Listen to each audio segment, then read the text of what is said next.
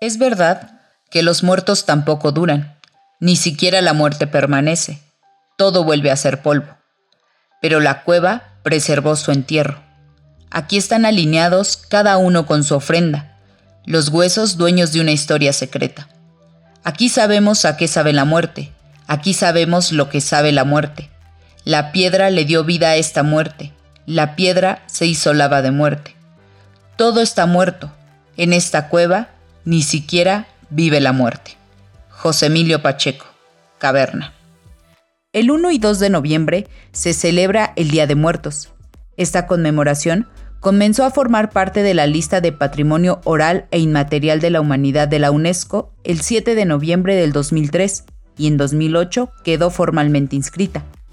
El Día de Muertos, a diferencia de su nombre, se festeja de manera muy viva en cada rincón del territorio mexicano, con representaciones, altares majestuosos, ofrendas donde los olores y sabores impregnan cada lugar e impresionantes catrinas que caminan entre nosotros.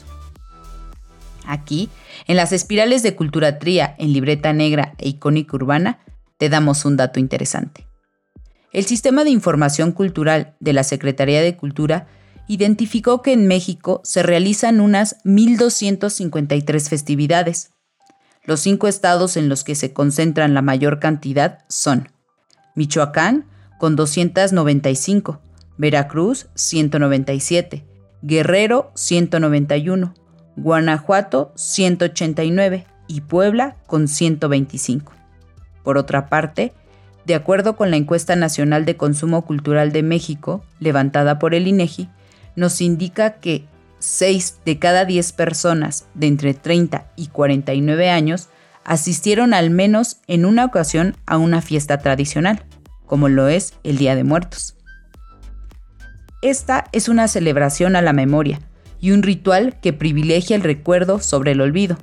Sin duda, varía en cada estado, comunidad y pueblo. Sin embargo, en toda la República tiene una misma intención, reunir a las familias para dar la bienvenida a sus seres queridos que vuelven del más allá. Feliz Día de Muertos. Y a todos ellos, bienvenidos.